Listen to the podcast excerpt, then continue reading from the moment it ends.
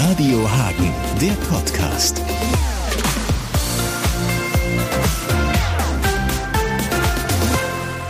Wie habt ihr es geschafft, während Corona den Dreh über die Bühne zu bringen? Die Dreharbeiten waren natürlich eine riesige Herausforderung. Die Geschichte, die, die spielt ja in Kolumbien, in Finnland, in New York, in Italien zum großen Teil, in Deutschland.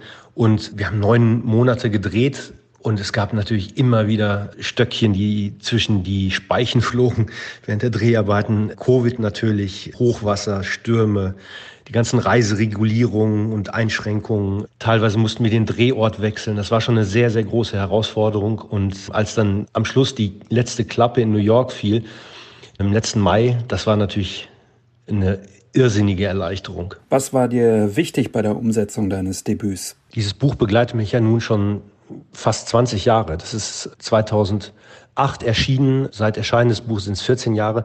Also eine, eine Geschichte, bei der ich sehr froh bin, dass sie eigentlich nicht richtig gealtert ist. Ähm, bei der Umsetzung war mir natürlich sehr wichtig, dass der Kern erhalten bleibt. Ne? Ein Buch ist ein Buch und eine Fernsehserie ist eine Fernsehserie. Das ist natürlich etwas ganz anderes, etwas viel visuelleres.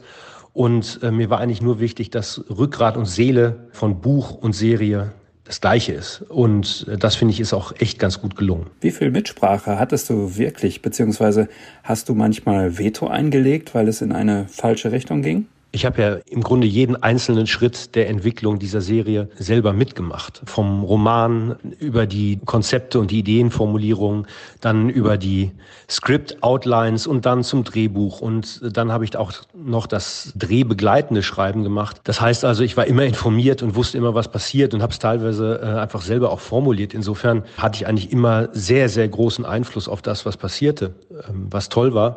Ich hatte ähm, sehr schöne Zusammenarbeit mit den, mit den beiden Co-Autoren, die halt sehr serienerfahren waren, was fantastisch war. Die äh, Schauspieler äh, sowieso, das war eine, gute Zusammenarbeit, aber auch mit der Regie, die ja hauptverantwortlich dann ist am, am Set. Und da haben wir auch einfach uns sehr, sehr viel ausgetauscht und sehr, sehr viel besprochen einfach währenddessen. Und insofern musste ich gar kein Veto einlegen. Wir waren eigentlich immer alle im Gespräch die ganze Zeit. Für wen ist das Ergebnis etwas? Wie würdest du die Serie beschreiben?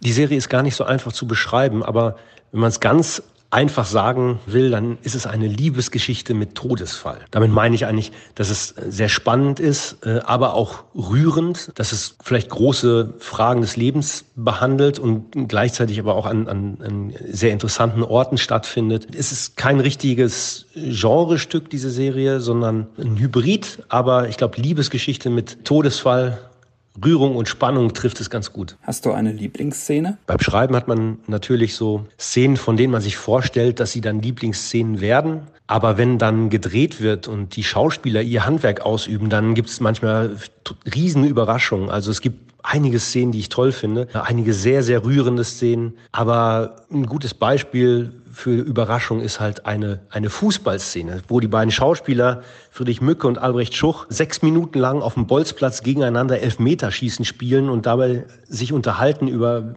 große Fragen des Lebens. Und das ist eine tolle Szene. Das ist äh, etwas, was ich wirklich, wirklich mit Begeisterung gesehen habe, als ich dann sah, wie die spielten. Hattest du Angst vor der Verfilmung, weil es dein Erstling war? Kann ja auch schiefgehen, so eine Verfilmung. Für mich war das natürlich ein Riesenabenteuer und auch ein großer Glücksfall, weil man ja nicht damit rechnen kann, dass eine Geschichte, die man mal aufschreibt, irgendwann zu einer achteiligen Serie wird. Angst hatte ich keine. Ich habe mich da eigentlich wahnsinnig drauf gefreut. Ich gucke so gerne Serien und dass mein Stoff dann zu einer Serie wird, ist, äh, ist toll. Und ich, ich war ja mit allen Schritten befasst. Ich habe ja gesehen, wie es gemacht wird. Und das war eigentlich das Faszinierendste an der ganzen Geschichte.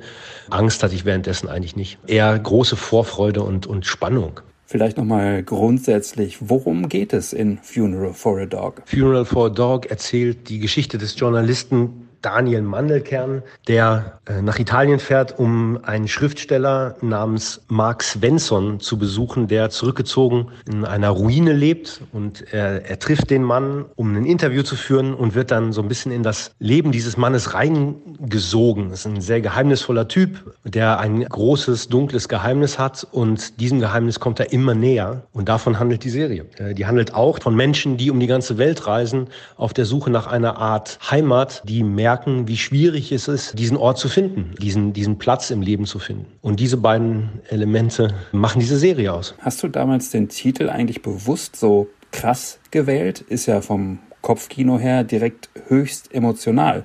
Bestattung und Hund. Titel sind ja immer so eine Sache. Ähm, als ich damals das, das Buch rausgebracht habe, das war 2008, äh, da hatten wir, glaube ich, 80 Alternativtitel, haben uns dann trotzdem für Bestattung eines Hundes ent entschieden, was immer der Arbeitstitel war. Ich finde das natürlich super, wenn das merkbar ist und wenn vielleicht etwas Besonderes dahinter steckt, dass es nicht so ein generischer Titel ist. Und ich glaube, es passt einfach auch gut zur, zur Serie. Funeral for a Dog heißt es jetzt, weil es auch tatsächlich in mehreren Ländern gleichzeitig erscheint und international funktioniert. Aber im Grunde ist es ja der Titel des Romans und äh, das finde ich super. Radio Hagen, der Podcast.